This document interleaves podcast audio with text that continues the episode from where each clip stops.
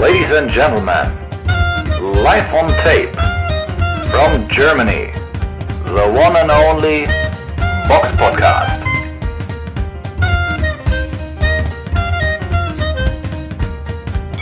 Hallo und herzlich willkommen zum Box Podcast Ausgabe 351. Es ist der 29.05.2022. Heute mit dabei die Samira. Hallo. Und ich, der Robert. Wie immer beginnen wir mit dem Rückblick aus vergangene Wochenende. Der Box Podcast Rückblick aus vergangene Wochenende. Und da fangen wir mit einer Veranstaltung an. Da habe ich, die haben wir letzte Woche irgendwie total übersehen. Äh, und die fand im Lublin in Polen statt. Da äh, hat auf der Undercard Osles Iglesias, ein Argon-Boxer, gekämpft. Und zwar gegen keinen geringen als Isaac Chilemba. Chilemba ist ja auch ein mittlerweile auch ein altgediegener und sehr bekannter äh, Boxer. Und diesen hat Iglesias durch Unanimous Decision über zwölf Runden besiegt und das sogar außerhalb. Also Chapeau ist auch eine Leistung, die selten einem deutschen äh, äh, äh Deutsch, äh, deutschen Box oder äh, bei deutschen unter Verstehenden, äh, bei deutschen Promoter unter Oh Gott! Ganz ruhig. Er ist ja ein Kubaner, bei der aber deutschen bei Promoter ist. unter Vertrag stehenden Boxern. So, jetzt hab ich's. Genau. Also in Berlin bei Argon, aber aus Havanna. Deswegen schon im sechsten Profikampf gegen Isaac Chilemba ist echt äh, schon eine Nummer, ne? Also das ist krass. Also da wird auch nicht geschont, man weiß, was man mit dem hat. Ich meine, der hat ja auch schon im zweiten Kampf Rafael Bejaran K.O. geschlagen. Äh, von daher, das geht steil bergauf und das ist jemand, der auf jeden Fall boxen kann, den man im Auge behalten muss und wo Argon sicher froh ist, dass sie den haben. es wundert mich nur irgendwie, dass das irgendwie gar nicht so groß ja, durch die Presse gegangen wurde. ist. Ja, mich wundert es auch, dass Argon da gar nicht mal eine Pressemitteilung verschickt hat, wenn ihr Osler Iglesias irgendwo boxt. Also ich meine, man hat davon ja wirklich gar nichts mitbekommen. Und das war jetzt natürlich nicht in Deutschland, aber trotzdem, also die haben nichts geschrieben, dass, dass er überhaupt irgendwo boxt, dann wo er boxt, auch nicht, dass er gewonnen hat. Also man hat da echt nichts gehört. Also ja, könnte man besser machen, würde ich mal sagen. Ne? Also dann war die sportlich höchstwertigste Veranstaltung am Samstag, den 28. Mai im Barclays Center in Brooklyn gewesen.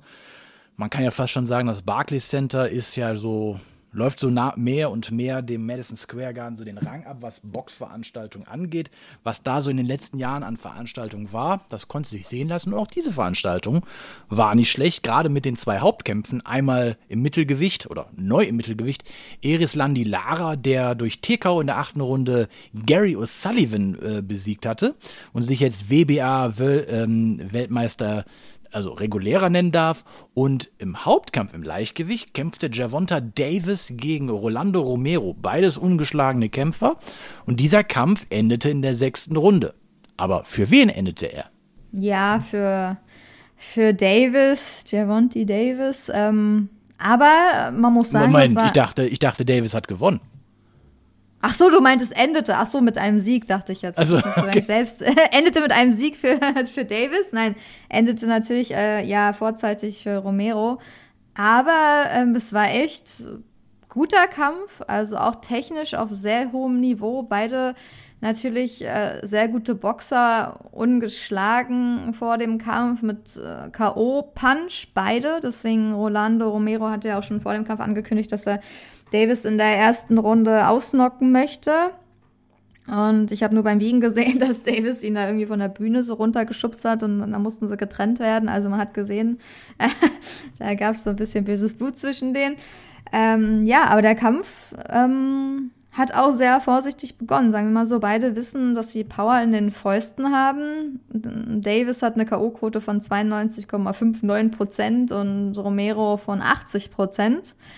Ähm, physisch überlegen ist äh, Romero gewesen, größere, größer mit 1,73.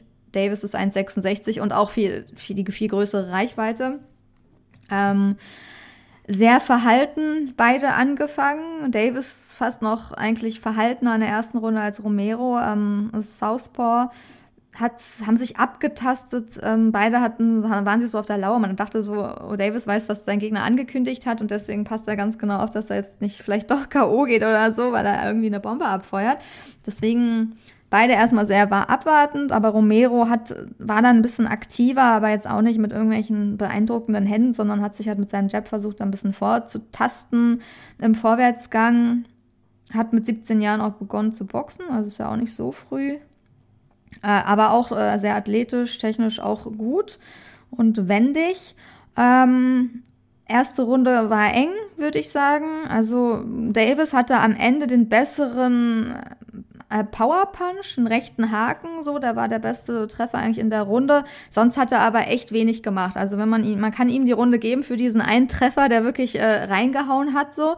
Aber wenn man nach Aktivität geht, dann der, der konstanter gearbeitet hat mit äh, eher lockeren Händen, war Romero. Also eigentlich fast schon eine 10-10-Runde, kannst du beiden geben, so. Ähm, dann vielleicht wieder, wieder eine enge Runde. Die zweite war auch eng. Romero hatte da vielleicht auch ein bisschen die Vorteile. Also die zweite kann man auch Romero geben. Also er hat Davis echt schon ein bisschen vor Probleme gestellt. David hat, Davis hat auch anders geboxt als sonst. Dann auch er natürlich in der Distanz, äh, außen an den Seilen, ist jetzt nicht nach vorne geprescht, wo man ja denkt, so der kleinere Mann er drückt eigentlich den größeren, muss nach vorne gehen und so, aber hatte er nicht gemacht. Er hat sich eher aufs Kontern so fixiert und war natürlich auch der Schnellere und hatte auch die bessere Beinarbeit, muss man sagen. An den äh, Seilen außen ist er oft lang gelaufen. Romero hatte teilweise auch Probleme, ihn dann zu stellen. Ähm, ja, also zweite Runde auch mit Vorteilen für Romero und dann bei der dritten hat sich das bei mir so ein bisschen gewandelt. Also da lag Davis bei mir vorne mit seinen viel besseren Kontern einfach. Also das, ja, wobei man sagen muss, dass echt einige Runden eng waren. Die vierte war auch eng, habe ich zwar auch Davis gegeben, aber war eng. Ähm, die Kommentatoren meinten auch, dass Davis halt eine viel niedrigere Workrate hat als sonst. Ähm, und weil beide halt wirklich die Power von dem anderen auch entweder auch schon gemerkt haben und auch respektiert haben. Also beide waren echt vorsichtig so. Also es war wie so ein Schachspiel, technisches, sauberes Boxen auf hohem Niveau. Romero auch teilweise gut zum Körper. Ähm, ja, fünfte Runde wurde dann Davis immer so ein bisschen stärker. Für mich auf jeden Fall. Und da habe ich so gesehen, ja, fünfte Runde wird er auf jeden Fall stärker, setzt sich jetzt mehr durch. Aber weil Romero einfach ein bisschen langsam an den Beinen wurde, ein bisschen unsauber dann auch im Infight, hat auch schon die zweite Verwarnung vom Ringrichter bekommen. Ähm, Madonna war sogar live am Ring. Das ist ja auch nicht oft, mit rosa Brille und Fächer. das ist so eine kleine Randnotiz. ich meine, da sind schon so richtige Megastars, natürlich auch viele Boxer, ne, wie Sean Porter und so, da waren alle da. Danny Garcia ähm, bei Davis anscheinend, der zieht so die Leute an. Ich meine, der ist ja auch ein grandioser Boxer, extrem talentiert mit seinem Baltimore-Tattoo ähm, auf dem Rücken. Ähm, ja, sechste Runde war dann vorbei. Ähm, ja, war einfach, also war einfach ein linker Haken, den Rolando Romero gar nicht gesehen hat. Er ist runtergegangen, ist dann aber wieder hochgekommen, stand so bei 8, 9, also stand er wieder auf den Füßen, aber also der Ringrichter hat dann trotzdem den Kampf abgebrochen, weil er gesehen hat, dass er ja, einfach nicht richtig da war und auch irgendwie, ja, dann doch noch sehr angeschlagen war. Also es war ein richtiger Volltreffer und ja, krasse Leistung von Davis, aber ich muss sagen, also Romero hat mir auch sehr gut gefallen und wenn es nach Punkten gegangen wäre, hätte das echt ein enges Scorecard werden können, weil da doch schon mindestens drei Runden eng waren und wer weiß, wie der Rest geworden wäre. Also diese größere, diese physischen Vorteile konnte Romero schon sehr zum tragen. Also konnte er schon sehr für sich ausnutzen teilweise. Und ja, aber am Ende hat der Favorit gewonnen, ungeschlagen. Ich meine, krasser, krasser Boxer einfach. Tank Davis, 27 Siege, 25 durch K.O. Es ist einfach, ja, weiß ich nicht. Ich gucke mir den sehr gerne an. Also ich bin, ich finde den, ich finde den cool. Ich weiß nicht, wie du das siehst, ob du den so magst vom Stil, aber ich finde ihn unterhaltsam und technisch Augen, eine Augenweide. Boah, mit der, mit der Vorlage haben wir jetzt so eine unglaubliche Fallhöhe. was jetzt kommt. Oh Gott. ähm, und zwar, es geht um die ECB-Veranstaltung gestern Abend in Hamburg. Die fand statt ähm, in, der, äh, der, in der Location Die Bucht. Die sah ja wirklich optisch echt cool aus, muss man ja schon mal sagen. Und übertragen wurde das im Fernsehen auf Bild TV. Und ähm, ja, was kann man erstmal zu dieser ganzen Veranstaltung sagen? Wir hatten ja letzte Woche irgendwie auch durch Zufall erst von davon erfahren. Und während der Veranstaltung hat man erfahren, dass das wohl alles innerhalb von zwei Wochen kurzfristig auf die Beine gestellt worden ist. Dafür sah das ganz gut aus. Ähm, so wie man das jetzt rausgehört hatte bei der Übertragung, der Kommentator der, äh, des, der Veranstaltung war Heiko Malwitz gewesen, ähm, gab es wohl 150 VIP-Tickets, die für diesen Abend verkauft waren. Alles, also so wie man das sehen konnte an den Kameraeinstellungen, waren das wohl alles Stehplätze. Zwischenzeitlich hat es auch mal ein bisschen angefangen zu regnen, aber ich meine, wir reden hier von Hamburg, das kann durchaus passieren. Ähm, Ach, Stehplätze? Ich dachte, da soll es ein Dinner gegeben haben. Meinst also du? Ich, also ich, also ich habe da nur Leute stehen gesehen. Okay. Zumindest hatten sie das, glaube ich, so angekündigt, dass das irgendwie auch mit Tischen und Essen, aber vielleicht haben sie es dann doch nicht An gemacht. An Stehtischen ich mein, wahrscheinlich. Ach, steht, ja, okay, kann ja Stehtische. Aber ich meine, das Wetter war auch nicht so gut, oder? Nee, das, das ist Hamburg. Also ich Kann meine, man sich aber auch vorher denken, so ein Open-Air-Event eigentlich auch nicht so geil, oder? Also, aber die Location war nicht schlecht und es war, hat, glaube ich, also was ich sehen konnte, muss man vielleicht auch noch mal mit hinzufügen, ich habe um 23 Uhr meinen Fernseher eingeschaltet, habe mir die erst, den ersten Kampf angeguckt und ich denke, warum ist es so hell? Äh, also hier im Rheinland um 23 Uhr war es sehr dunkel draußen gewesen, da war es sehr hell und der erste Kampf war Christian Hammer gegen Drajan äh, Jajanin und äh, ja, da habe ich mich auch gefragt, wie, ist es 23 Uhr und die beginnen mit einer Aufzeichnung? Naja, gut, warum nicht? Und meine Güte, war das ein, ein Kampf. Dieser Kampf hat in, war nach einer Runde vorbei, weil Christian Hammer äh, Drajan ja, sensationell ausgenockt hat. Also der Typ war so oft auf dem Boden, die nächste Stufe wäre eigentlich Fliesenleger gewesen. der, der, der war fast mehr auf dem Boden als im Stehen gewesen. Und äh, da habe ich mich gefragt, was soll der Scheiß denn? Der Mann hat 22, 34 Niederlagen. also ich finde, das ist schon wirklich schwerstens unter dem Niveau von Christian Hammer, der ja schon ein guter Boxer ist und auch für viele sehr unangenehm ist. Aber da braucht man doch nicht mal so mal jemanden zu boxen. Aber gut, sei es drum, wenn es zwei, nur gerade zwei Wochen äh, zur Vorbereitung waren, dann ist das so. Den zweiten Kampf hat Michael Walisch gegen Toni Tees bestritten und wir hatten ja letzte Woche eigentlich die Info gehabt, so stand es jedenfalls letzte Woche bei Boxrec drin, dass Michael Walisch im Hauptkampf eigentlich gegen Mahmoud Shah boxen sollte. Äh, und das wurde dann auch irgendwie alles nochmal umgeschoben und dann durch in diversen Quellen konnte man dann lesen, wer, wer ursprünglich gegen wen irgendwie antreten sollte. Und dann wurde das und das getauscht. Eigentlich sollte Toni Tees gegen Viktor Faust boxen, aber der hat sich im Sparring verletzt. Und dann ist Michael Walisch musikalisch eingesprungen und ja, auch Tees war vollkommen unterlegen. Walisch muss man, muss man jetzt zugutehalten, der war wirklich gut austrainiert, also mit 106 Kilo. Der wirkte richtig schlank und äh, hat sich gut bewegt.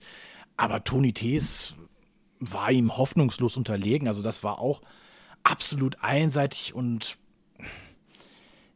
selbst, selbst mit einer Augenklappe hätte man das schon voraussehen können, dass der Kampf nicht über die Runden geht und äh, wer da der Sieger sein wird. Ähm, Gleiche gilt auch für den Kampf von Ali Ehren Demiresen gegen Kevin Johnson. Gut, das war jetzt eine Unanimous Decision über acht Runden. Äh, Kevin Johnson war der einzige auch jetzt dieser Gegner, die man an dem Abend gesehen hat, also was jedenfalls in der Übertragung war, der erstmal ein bisschen Gegenwehr geleistet hat, auch mal ein paar gu gute Treffer gelandet hat, aber im Ganzen natürlich seiner Rolle vollends bewusst war äh, und da eine Punktniederlage eingefahren hat gegen Demiresen.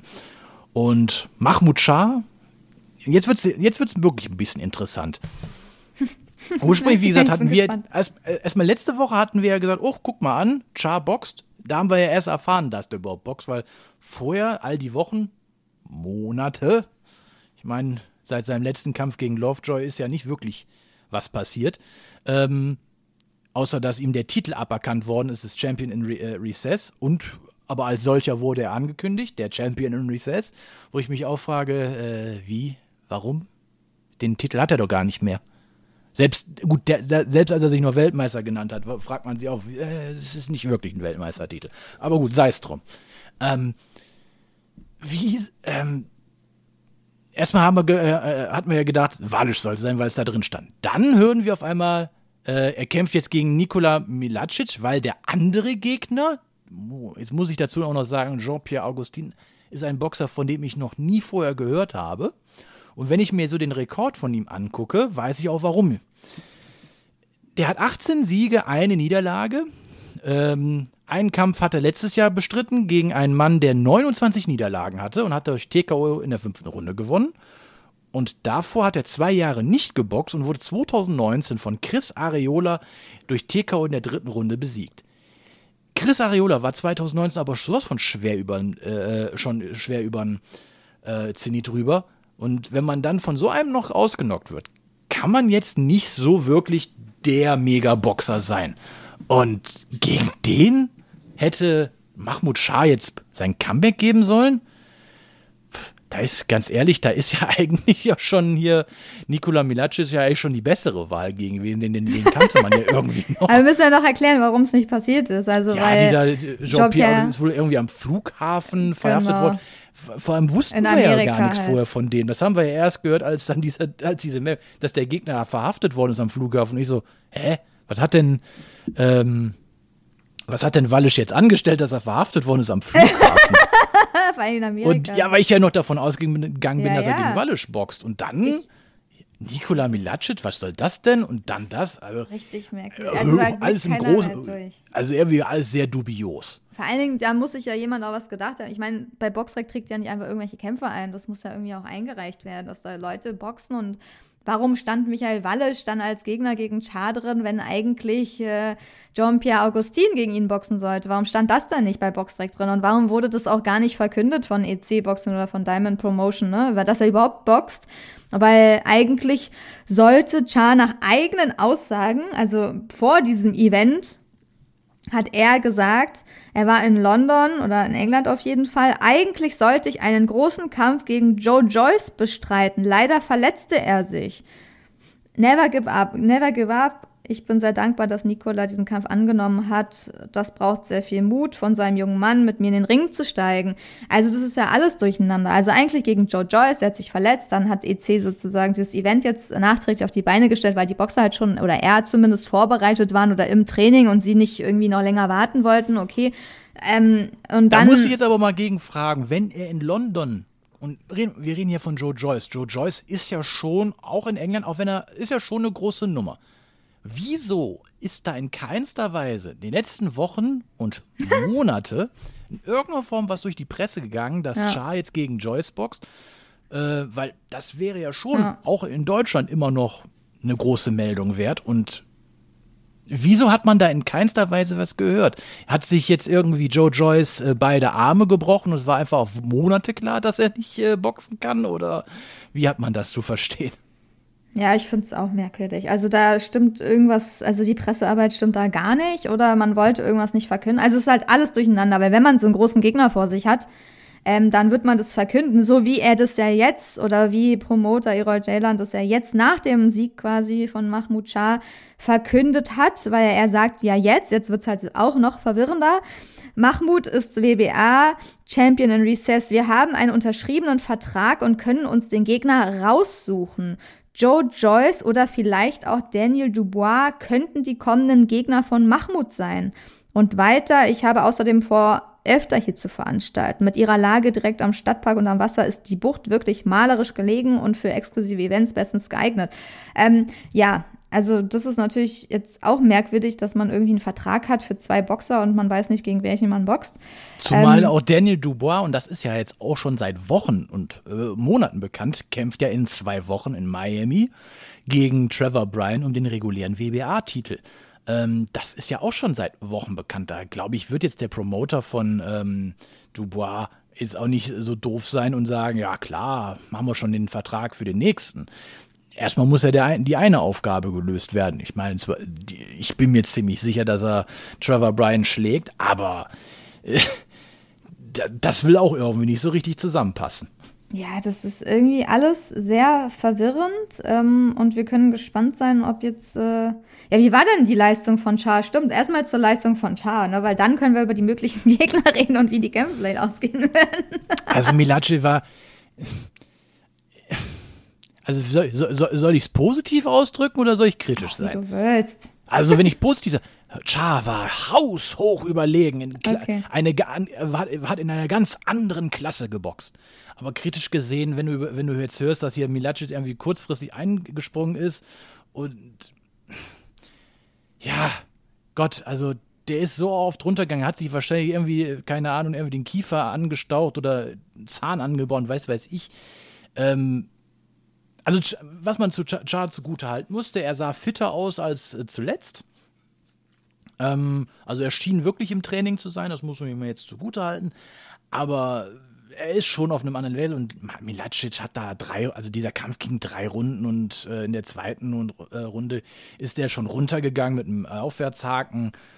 Also das, ja, hat jetzt auch, äh, also auch keinen, keinen wirklichen sportlichen Wert gehabt, außer zu zeigen, oh, hallo, da bin ich. Und jetzt, aber trotzdem, das, sag mal, gegen, ich will jetzt nicht gemein sein, jeder Boxer hat seine Berechtigung. Aber Nikola Milacic ist ein Boxer, der eigentlich mal im Cruisergewicht angefangen hat, dann ins Schwergewicht irgendwann aufgestiegen ist und einfach nicht die, ja, die, die, die boxerische Klasse hat, um in irgendeiner Form oben mitzuboxen. So, das ist jetzt nicht böse, ähm, aber der hat, der ist halt einfach kein Prüfstein für sowas. Und ich finde, äh, wenn man dann so einen Boxer besiegt und dann die Namen Joe Joyce und Daniel Dubois in, äh, in den Mund nimmt, allein dafür gehört dem ja schon eine Ohrfeige verpasst. ja, komm, da, da komme ich jetzt auch mal direkt zu der Frage an die Hörer, weil mich interessiert das wirklich. Was finden Leute an Mahmoud Shah und seiner, seiner Show toll? Der boxt nur Laufkundschaft und wenn es mal halbwegs bessere oder doch bessere Gegner sind, da gibt es aber schwer aufs Maul. Selbst 2011 gegen einen alten, wirklich alten Vitali Klitschko ist er nach vier Runden rausgenommen worden. Alexander Povetkin hat den schwerstens ausgenockt. Ähm, Mairis Bridis, ein Cruisergewichtler, hat den noch schlimmer ausgenockt. Ähm, und danach kam eigentlich nur, ich will sagen, handverlesene Gegner. Da war ist jetzt nichts bei gewesen, äh, was wirkliche Klasse hatte. Und äh, trotzdem, na Gott, wir reden ja auch über den, aber trotzdem denke ich mir halt so ein bisschen, was, was finden Leute an dem? Oder wer glaubt dem denn wirklich, dass der Ambitionen hat, größere Sachen zu machen, außer in irgendeiner Form jetzt mal irgendwo Kohle abzuziehen? Weil mehr kann es nicht gehen, weil ein Joe Joyce oder ein Daniel Dubois, die ziehen sich den einmal durch die Kimme und scheißen den aus.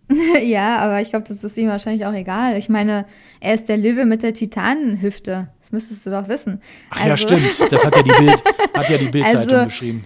Weil Cha, erstmal, man kennt ihn natürlich schon lange. Ich meine, früher bei Sauerland, äh, der ist einfach schon lange im Geschäft, im Boxbusiness dabei. Die Leute, die sich mit Boxen auskennen, kennen ihn halt. Das ist halt ein Name so. Früher Manuel Cha, jetzt Mahmoud Cha.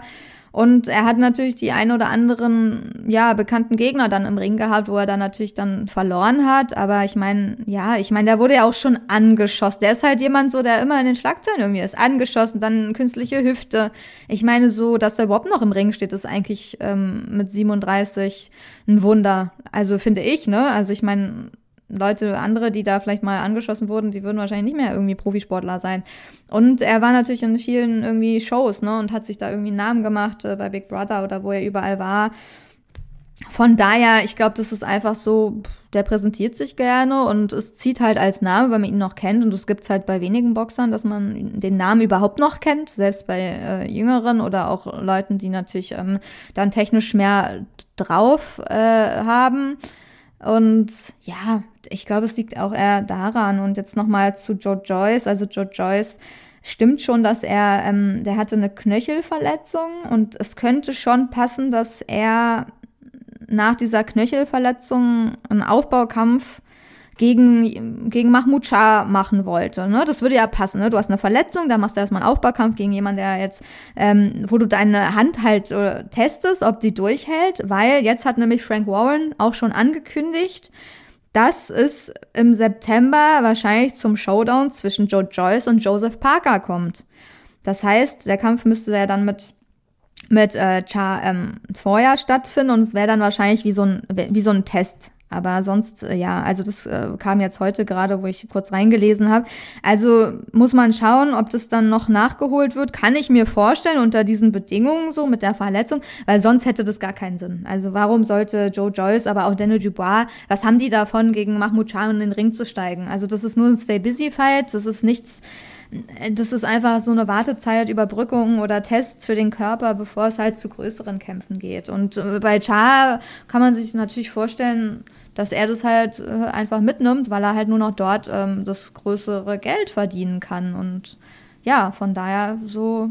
Aber er ist schon irgendwie so eine, weiß, wie soll ich sagen, bisschen so. Eine Kirmes. Wie so ein Autounfall, ne? Man will es eigentlich nicht sehen, aber man muss hingucken. So bei Char ist eine, seine Lebensgeschichte ist irgendwie so. Ich weiß es nicht so. Also Jetzt habe ich 300 Mal so gesagt.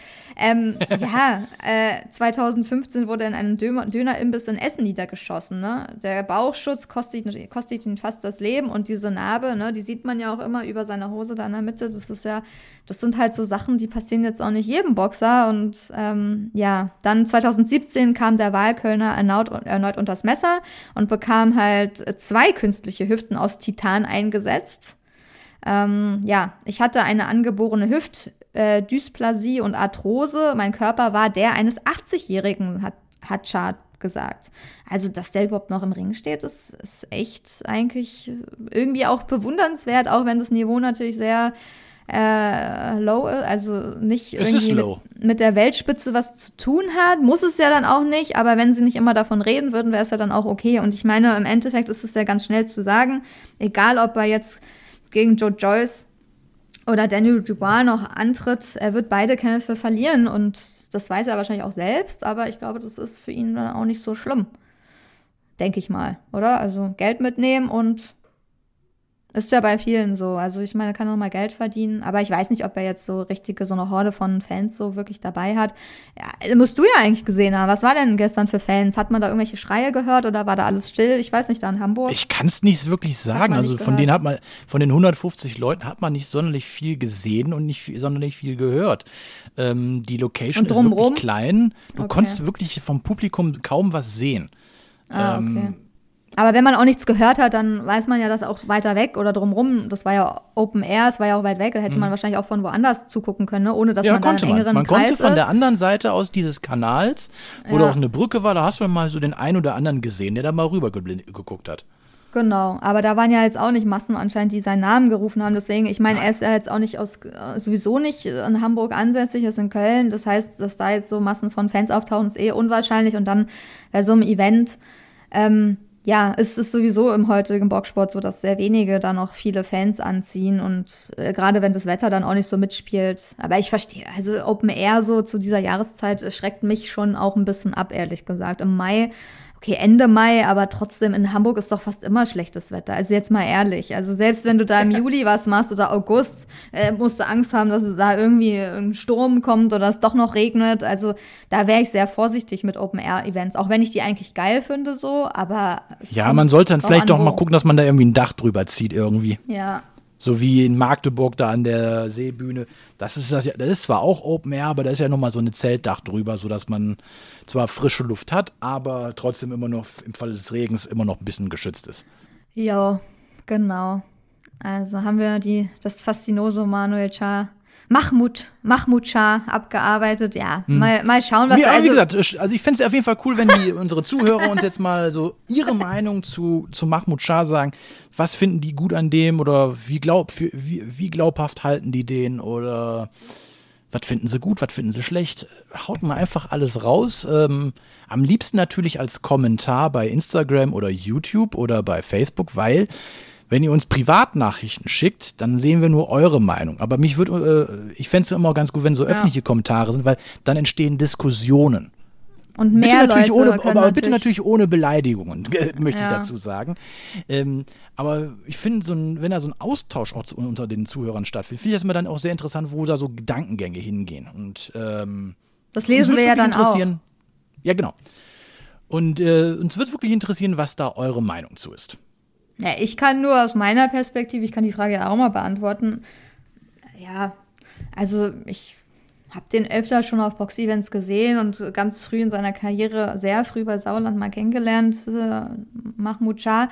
Ich kann persönlich über ihn echt nur positive Sachen sagen. Ich finde, er verhält sich einem gegenüber ähm, respektvoll, ist ein netter Typ, man kann mit dem so reden über Boxen, war früher auch noch sehr ehrlich, offen zugänglich, hat sich wahrscheinlich mit der Zeit jetzt auch ein bisschen professionalisiert, wenn er mit Journalisten redet, aber also ich kann so im Umgang, ähm, wenn ich den so sehe irgendwo oder wo ich mal mit ihm geredet habe, ist natürlich schon Jahre her, aber ich kann da echt nichts Negatives sagen und ich meine, da gibt es andere Boxer, die halt nicht so höflich äh, einem gegenüber sind, gerade ja gut, das eine schließt ja das andere jetzt nicht aus. Ich nee, nee, aber ich meine nur so am Typ, weil du gefragt hast, was die Leute am Typ gut finden. Aber es hat ja auch was mit dem Auftreten zu tun, vielleicht. Also ich weiß es ja nicht, aber es gibt ja auch Leute, man kann ja auch Fans für sich vereinnehmen, weil man irgendwie eine coole Art hat, ne? Oder einfach, weil du vielleicht offen bist und weil du mit denen vielleicht dann auch Fotos machst und Autogramme gibst und dich nicht umdrehst oder arrogant wirkst und so. Das hat ja schon auch was damit zu tun, wie du wirkst.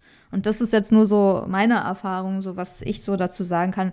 Sportlich ist natürlich jetzt ein anderes äh, Blatt so, aber das wäre so, ist mir natürlich auch ein bisschen zu viel Showman so geworden. Das ist zu viel so in den Schlagzeilen und die wichtigen Sachen sind halt nicht in den Schlagzeilen, ne? Zum Beispiel so große Kämpfe, die dann ausfallen oder wenn in London boxen sollte. Ich meine, er geht schon mehr über die Show als über das Sportliche. Und das ist irgendwie dann auch ein bisschen schade, aber das muss ja jeder für sich selbst wissen und ich weiß nicht, ich verbinde den jetzt auch immer mit Pamela Anderson irgendwie, da war doch auch irgendwas mit Big Brother.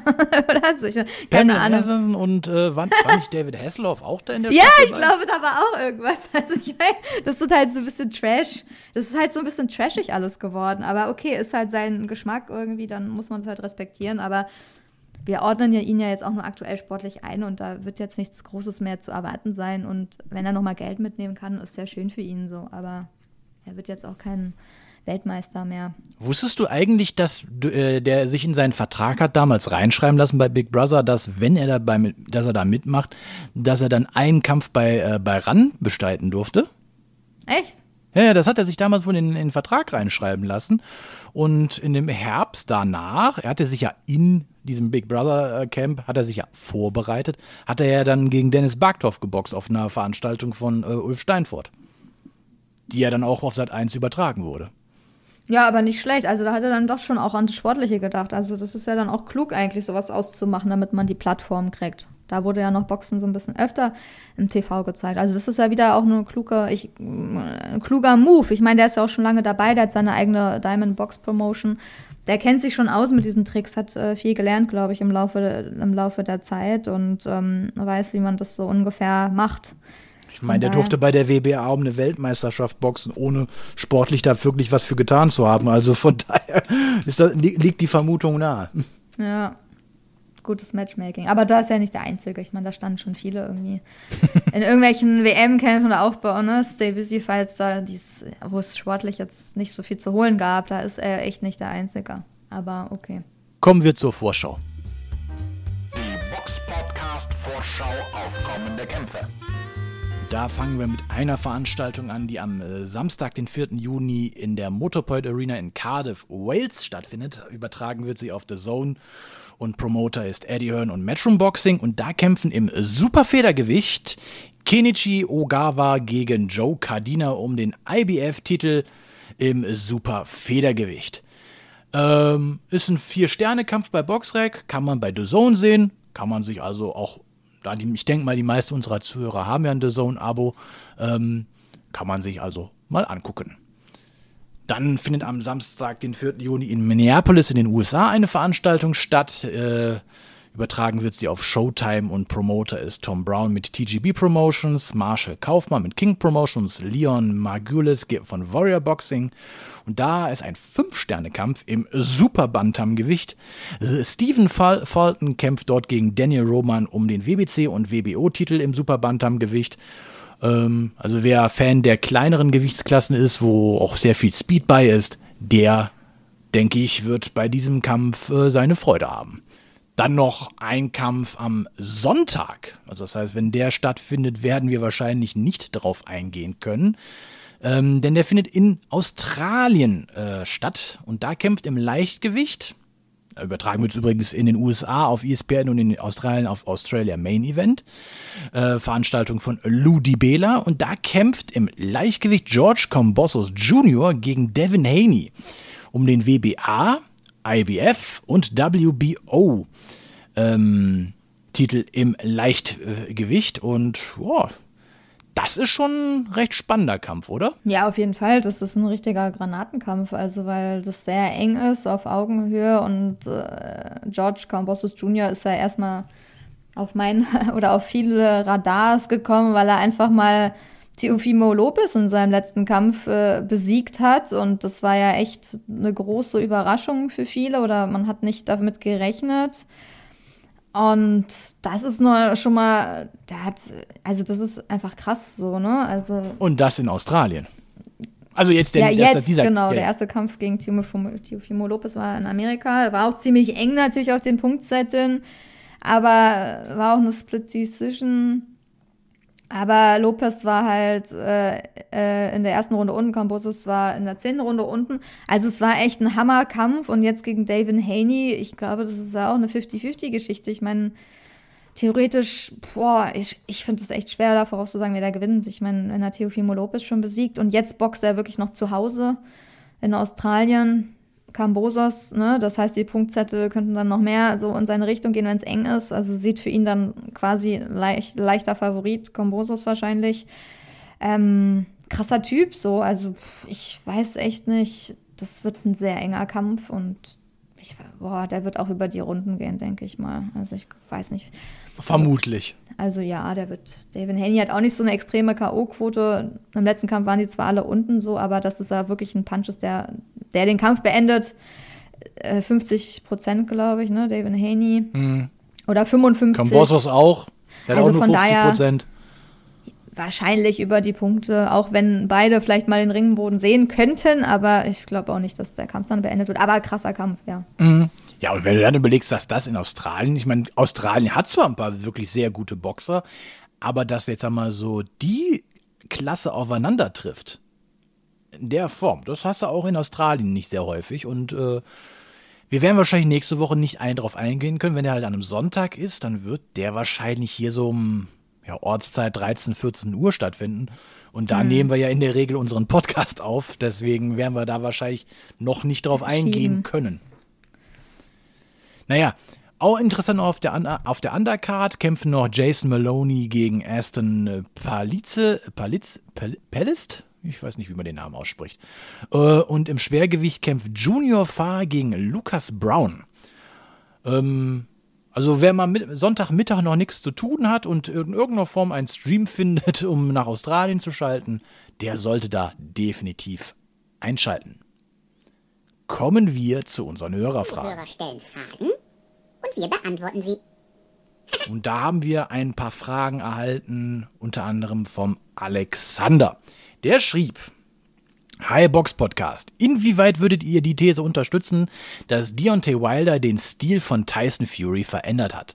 Zur Erläuterung. Im ersten Fight waren viele der Meinung, dass wenn Fury gewinnen kann, dann nur nach Punkten. Mit den entsprechenden Gameplan hat Fury auch diesen Kampf bestritten. Als er nach einem harten Knockdown in der zwölften Runde aber wieder wiederkam, hat Fury gemerkt, dass er Wilder auch anklingeln kann. Leider zu spät in diesem Kampf.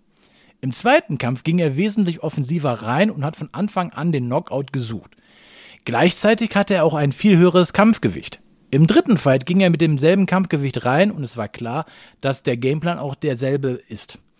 Mit dem, demselben Setup ist er auch in den White-Kampf gegangen. Ich denke, man kann Tyson Fury mittlerweile durchaus als Knockout-Artist bezeichnen, während das vor der Wilder-Trilogie äh, nicht der Fall war.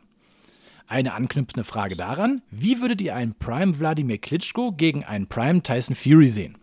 Falls ihr Fury vorne sehen würdet, glaubt ihr, dass er mit seinem heutigen Stil einen Wladimir auch ausnucken könnte? Fragezeichen. Grüße aus Frankfurt, Alex. Also, oh, da haben wir jetzt natürlich ein paar Fragen in einem. Also, ich denke schon, dass ähm, Wilder dazu beigetragen hat. Ich denke aber auch, dass der Trainerwechsel da so ein bisschen zu beigetragen hat. Fury hat ja viel auch, hat ja wirklich einen anderen Stil gehabt und hat auch einen anderen Trainer gehabt. So, und im Zuge dessen hat er, weil er den Kampf so knapp bestritten hat, hat er ja auch einen anderen Trainer gemacht und äh, mit Sugar Hill, der ihn ja auch stilistisch schon wirklich komplett umgestellt äh, ähm, hat, auch deutlich offensiver hat boxen lassen, äh, gehe ich da schon durchaus mit. Wie sieht es bei dir aus, Samira? Ja, also ich weiß, ich weiß jetzt nicht, ich würde die Frage vielleicht irgendwie dann eher umkehren, dass ich würde nicht sagen, dass ja, doch, natürlich hat irgendwie Deontay Wilder auch den Stil von Tyson Fury verändert, aber ich glaube, dass Tyson Fury einfach so, so hohe Ringeintelligenz hat, so ein guter Boxer ist, dass er einfach auch selbst sieht, was er, wie er gegen wen in den Ring steigen muss. Auch wenn es vielleicht beim ersten Mal nicht der perfekte Gameplan ist, ähm, dass er sich aber so umstellen kann, dass er halt dann im zweiten Kampf sich anpasst. Und ich glaube, dass er so variabel ist, dass, dass er immer anders boxen kann. Und so, so ist er ja auch aufgetreten. Also wir haben Tyson Fury nicht nur gegen Wilder, sondern auch gegen sehr viele andere Boxer komplett anders, also komplett, aber schon sehr anders boxen sehen. Teilweise waren ja auch manche dann auch enttäuscht, wie jetzt zum Beispiel gegen Otto Wallin. Ne? Also da gab es ja auch mal so eine schwächere Momente oder Tom Schwarz. Ich meine, weiß ich nicht. Also manchmal lässt er sich dann auch mehr Zeit, manchmal boxt er da ein bisschen lockerer, nimmt sich mehr raus, ähm, manchmal setzt er mehr nach. Also ich glaube, dass er sich schon sehr gut auf seine Gegner einstellen kann und dass das einfach seine größte Stärke ist. Also ich, das ist einfach ein sehr talentierter Boxer, der nicht nur ein, der kann halt nicht nur einen Stiefel boxen. Und ich glaube, das ist einfach in ihm drin. Das ist, ist er, er kann das halt einfach. Er sieht das, er sieht auch seine Fehler und er sieht, was er anders machen muss im Rematch.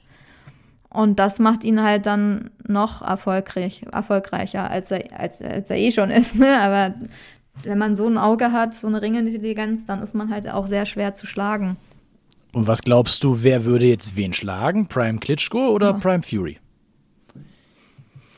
Ah, das ist natürlich, also da müssen wir jetzt überlegen, wann wann bei Klitschko die Prime-Zeit wäre.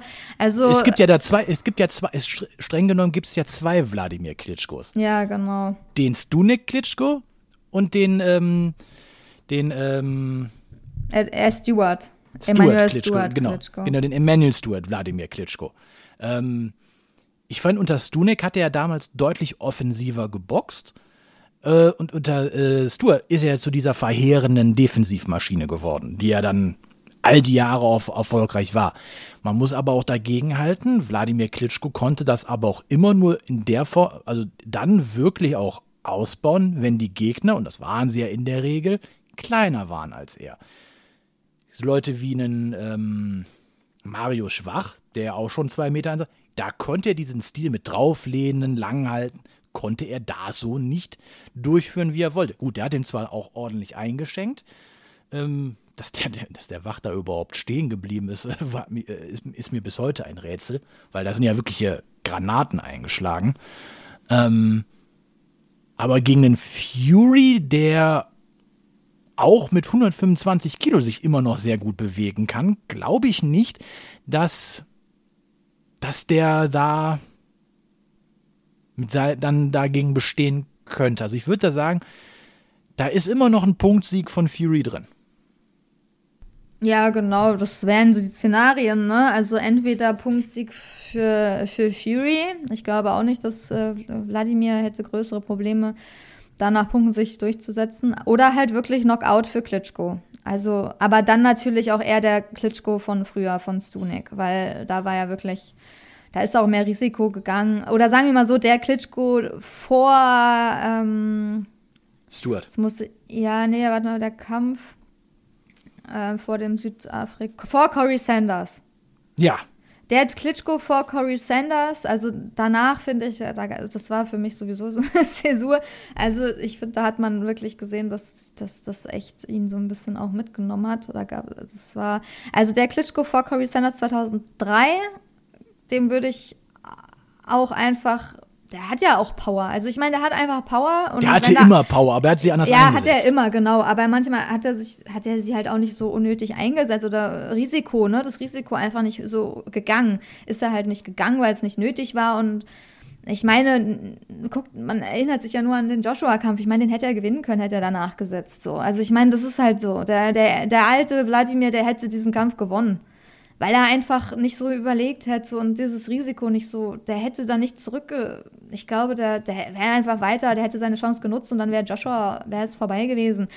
Aber ja, sowas kann natürlich dann, so ein Schlag kann auch ein Fury umhauen. Die Frage ist natürlich, ob er dann liegen bleibt und nicht so erst von den Toten wieder steht wie bei Deontay Wilder, dann wieder aufsteht mhm. und dann trotzdem nach Punkten gewinnt oder so. aber er könnte vielleicht auch liegen bleiben, aber Tendenz geht auch eher zu Tyson Fury, weil ja, einfach das Gesamtpaket extrem schwer zu schlagen ist und sein Stil, ich meine, ja, er hat ihn halt so ausgeboxt, ne? Dann später, äh, der 2015 wusste Wladimir ja gar nicht, was um ihn, was da passiert, so als er die ganze Zeit um ihn rumgetanzt ist. Das war wirklich, also das war so eine Vorführstunde, das war wirklich krass eigentlich, dieser Kampf. Und von daher, glaube ich, gehen wir beide, wenn wir uns entscheiden müssen, eher mit Tyson Fury. So, und Frage, wenn ihr Fury vornimmt, glaubt ihr auch, dass mit seinem heutigen Stil ein Vladimir Klitsch auch ausnucken könnte? Ja, könnte er. Ja. Oder wenigstens, also sagen wir wenigstens in Form von TKO. Ja, ich meine, bei so einem Heavyweights ist das nie ausgeschlossen. Also von daher, das, das, also er könnte das auf jeden Fall. Ich meine, hallo, wenn er Deontay Wilder ausnocken kann, dann kann er auch einen Klitschko ausnocken. Ja, also, weil ne, ich, finde, also ich finde, man, man tut immer Wladimir Klitschko so ein bisschen äh, Unrecht in der Form, wenn man sagt, der hat ein Glaskinn. Der hatte kein Glaskinn. Der ist nur ein bisschen, der ist nur panisch geworden, wenn er getroffen wurde. Und dann wurde er ja, unüberlegt. Aber da wurde der ist ziemlich fertig gemacht, ne? Mit Glas, die Bild hat ja ständig Glaskin, Glaskin, aber hallo, das sind einfach Treffer. Da geht jeder runter, wenn du die kassierst und die nicht siehst vielleicht. Also da wirklich, da geht jeder runter. Jeder, der andere werden vielleicht sogar tot, so. Er geht halt nur runter, so. Aber ich meine, ja, bei Wladimir war nur auffällig, dass er nach diesem Curry Sanders, nach der Niederlage, die halt echt überraschend war, weil das eigentlich nur ein Aufbaugegner war, dass er einfach nicht wusste, was er machen soll, wenn jemand mit diesem Druck auf ihn zukommt. Genau, er ja. war einfach nicht ruhig. Er war innerlich, er hat keine Ruhe ausgestrahlt, was ich verstehen kann, weil wenn jemand auf dich einbrescht und du dann in der Ringecke stehst, dann kann sehr schnell die Panik in dir hochkommen, weil du denkst, was was mache ich jetzt? Ich kann K.O. gehen, vielleicht kommt es wieder, ich bin schon mal K.O. gegangen, ähm, ich muss schnell raus. Wenn du zu viel überlegst und nicht deine Instinkte dich da nicht retten, dann ist halt der Kampf vorbei. Und mhm. das ist auch was Psychisches, was man gar nicht richtig kontrollieren kann. Aber er, er sah find, halt immer so aus. Ne? Er, ich finde, das sieht man bei halt Joshua halt ja auch. Ja, bei Joshua sieht man das jetzt auch. Also früher hat man das, finde ich, nicht so, aber nach, wenn die einmal nach Andy Ruiz, wenn da einmal sowas passiert, sieht man bei Boxern das ganz oft, wenn man genau hinguckt, dass diese Körpersprache einfach nicht mehr so lässig und cool ist, wenn sie unter Druck gesetzt werden, weil sie genau wissen, dass sie K.O. gehen können, weil sie das halt schon mal erlebt haben. Weil wenn mhm. du unbesiegbar bist und die ganze Zeit denkst, oh, ich habe so ein eisenhartes Kind, ich bin noch nie im Sparring K.O. gegangen, ich bin noch nie im Kampf K.O. gegangen, mich kann keiner K.O. schlagen, ne? dann hast du ein ganz anderes Selbstbewusstsein. Auch im Kampf strahlst du auch aus, die Körpersprache als wenn du im Gedächtnis irgendwo hast, ich bin schon mal K.O. gegangen, das kann passieren, ich muss jetzt extrem aufpassen. Das ist mhm. auch menschlich. Eigentlich ist es menschlich, dass man, dass man dann anders boxt und sich auch anders bewegt, so. Ja. Aber es ist natürlich für einen Boxer teilweise echt schon von Nachteil, wenn man das von außen schon als Zuschauer sieht, ne? Also wie mhm. bei Joshua jetzt teilweise, wenn da irgendwie was knallt. Ja, und da hat Flitschko ja in meinen Augen auch damals absolut richtige Wahl getroffen und Emmanuel Stewart hat den ja wirklich komplett umgestellt. Der war immer, ist, war immer nur ein verheerender Puncher, aber halt defensiv. Das, dadurch sind auch mal so Knockouts erst später entstanden. Aber da war nie die Gefahr, dass jetzt irgendwie ein Klitschko vorzeitig äh, äh, verlieren könnte. Und der war sehr gut eingestellt. Und nachdem Stuart ja auch gestorben ist, mal ganz ehrlich, da mit, äh, mit dem, wie hieß er denn jetzt? Ähm, ähm, den dann trainiert hat. Jonathan Banks, Jonathan ach, ganz ehrlich, der war doch auch nur ein Cheerleader. Also der hat dem doch jetzt auch nichts, der hat dem doch jetzt auch nichts Neues beigebracht. Und das hat, finde ich, hat dem auch in, im Kampf gegen äh, Fury auf jeden Fall ähm, auch viel gekostet. Weil ich glaube, ein Stewart hätte den ganz anders ein, äh, vorbereitet. Pass auf, der, der kann das und das. Das hätten einen, also ich glaube schon, wenn hätte, hätte Stewart noch gelebt, dass da ein anderer Klitschko geboxt hätte. Aber, aber wir ja, schweifen ab. Kommen wir noch abschließend zu den Nachrichten. Die Box Podcast Nachrichten. Neben den ganzen Infos, die wir ja eben schon in der, Rückbesp äh, in der, äh, in der Rückschau hatten mit äh, Mahmoud Shah zu Jean-Pierre Augustin und äh, Daniel Dubois und Joe Joyce, haben wir noch zwei andere Nachrichten. Einmal ECB-Boxer Igor Mikalkin boxt am 2. Juli in London gegen Callum Johnson da bin ich mal gespannt, wie das läuft, weil ich finde schon, Mikalken ist ja schon so ein Boxer, der auch, auch ja schon also mal auf Auslandsreisen geschickt worden ist und trotzdem da erfolgreich war, aber jetzt auch schon seine beste Zeit hinter sich hatte. Ähm, ich denke mal schon, dass äh, Callum Smith ihn, äh, Quatsch, Callum, äh, Callum Johnson ihn besiegt, aber ich glaube schon immer noch, dass äh, Mikalkin genügend im Tank hat, um äh, Johnson auf jeden Fall das Leben schwer zu machen und da bin ich mal gespannt, wie dieser Kampf wird, aber da gehen wir dann genauer drauf ein, wenn es soweit ist. Auf welchen Kampf wir auch noch genauer eingehen, wenn es dann soweit ist, ist eine Veranstaltung, die am 29. Juli im Kosovo stattfindet. Und da kämpft Emir Amatovic gegen, na, gegen wen? Komm, komm, sag es. Den allseits beliebten, von uns Oh. verehrten. Auch bei, den, bei unseren Zuhörern und Zuhörerinnen sehr beliebten, Tom Schwarz. Ja, aber äh, ungewöhnliche, ja, ungewöhnliche Ansetzung, aber auch nicht uninteressant, oder? Also von, von der neu gegründeten Fides Sports Promotion aus Magdeburg. Ähm, ist natürlich irgendwie schade, dass dieser Kampf müsste eigentlich in Deutschland stattfinden. Ne? Das ist halt das Okay. Erste so. Finde ich schon, weil das sind zwei Boxer, die in Deutschland bekannt sind. Das wäre natürlich für Deutschland jetzt ein größerer Kracher, als wenn das jetzt im Kosovo ist, wo man jetzt, ich hoffe, das wird irgendwo übertragen, aber da kann, so leicht äh, werden da jetzt nicht so viele deutsche Fans hinfahren, denke ich mal. Also, weil ich meine, für die Leute im Kosovo sind es jetzt, ist Tom Schwarz, weiß nicht, ob der jetzt so bekannt da ist. Also ich sage nur, das müsste, eigentlich wäre es cooler, wenn es in Deutschland stattfinden würde. Andererseits muss ich Tom Schwarz auch gar nicht mehr im Ring sehen. Ähm, Also was man jetzt hier lesen ja. kann, es wird wohl eine Übertragung in Deutschland geben, aber wo die stattfindet, äh, wird klar, wohl ne? noch bekannt gegeben. Ja, hoffen wir, weil das. Ich also, vermute mal wahrscheinlich so Fight24.tv oder sowas. Wahrscheinlich ist einer dieser kleinen Anbieter. Ja, kommt drauf an, was man da wahrscheinlich wie bezahlen will. Aber ja, wie findest du denn den Kampf? Also äh, auf jeden Fall Sport. Also wenn wir wirklich jetzt mal abseits von allen Hate und allen Sachen, die da passiert sind um Tom Schwarz herum und bla bla bla, rein sportlich ist es ja nicht uninteressant eigentlich. Also ich finde das da ist re relativ. Äh, auf Augenhöhe, oder? Also der Ja. Kampf. Und das ist ja mal was Besonderes. Deswegen sage ich ja, das- eigentlich wäre das ein Kampf für Deutschland, weil es mal auf Augenhöhe ein Kampf wäre und wo man echt nicht weiß, auf wen man sich da festlegen soll. Oder? Also ist schwierig. Es ist schwierig. Puh. Also wenn ich Beide wirklich haben auf sportlich, wenn ich, also wenn ich jetzt sportlich gehen würde, ist das, denke ich mal, so ein 50-50-Ding. Aber Ja. du ich weiß jetzt nicht, wo Amatovic herkommt, aber vom Namen her würde ich sagen, ist er regional eher da zu Hause als hier. Ähm, boah, aber wie ja gesagt, wir, also wir werden da nochmal dann genauer drauf eingehen, wenn es soweit ist. Wir wollten auf jeden Fall nur mal diese Meldung mit rausgeben. Okay, also willst du deine Einschätzung nicht abgeben zu dem Kampf? Das Nee, bringt doch jetzt noch nichts. Aber ich meine, Tom Schwarz kennt die ja da nicht, darum geht's. Aber Emir, aber Emir Amatovic kommt aus Serbien, der ist in Tutin geboren. Also von daher, ich meine, beide sind ja deutsche Boxer, die boxen für Deutschland. Der ist, Residence ist von ihm in Wetzlar in Hessen. Also wäre schon eigentlich ein Kampf, den man in Deutschland machen müsste eigentlich. Aber okay. Ist halt so, hoffentlich kann man das sehen, weil mich würde da schon interessieren, wer da gewinnt. Auch wenn Tom Schwarz immer mit sehr viel Skepsis von uns betrachtet wird, auf, aus gutem Grund so. Aber mal schauen. Damit sind wir auch schon am Ende der Folge angekommen. Wenn ihr Fragen oder Anregungen habt, immer her damit. Schreibt sie uns in den Kommentaren, schreibt sie uns in Nachrichten. Äh, folgt uns auf Facebook, Instagram, YouTube. Lasst uns ein Abo auf der jeweiligen Plattform da, unter anderem auch auf Spotify und ähm, ähm, Apple Music. Ja, und wenn sonst nichts mehr passiert, werden wir uns nächstes Mal wiederhören. Bis dahin, macht's gut. Tschüss. Ciao. The one and only Box Podcast.